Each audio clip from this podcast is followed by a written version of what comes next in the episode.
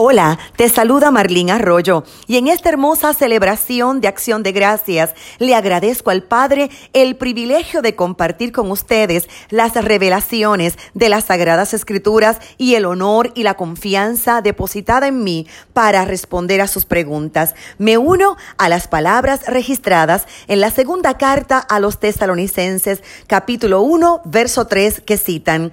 Hermanos, siempre debemos dar gracias a Dios por como es justo, porque su fe se acrecienta cada vez más y en cada uno de ustedes sigue abundando el amor hacia los otros.